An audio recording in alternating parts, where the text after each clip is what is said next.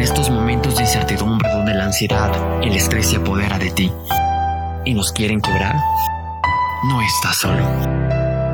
Aunque encerrados en nuestras casas, hemos sido libres realmente.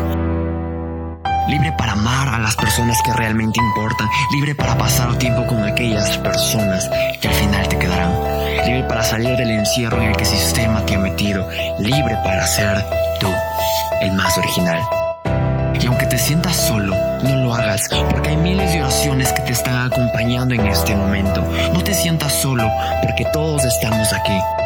Tal vez digas, no puedo más, no puedo más. Y está bien, pero no te des por vencido, porque estás acompañado del mejor. Estás acompañado de Dios. Él prometió estar con nosotros hasta el fin del mundo. Esfuérzate y sé valiente. No temas ni desmayes, porque Dios está contigo. Pregúntate realmente, ¿estás solo? Yo creo que no.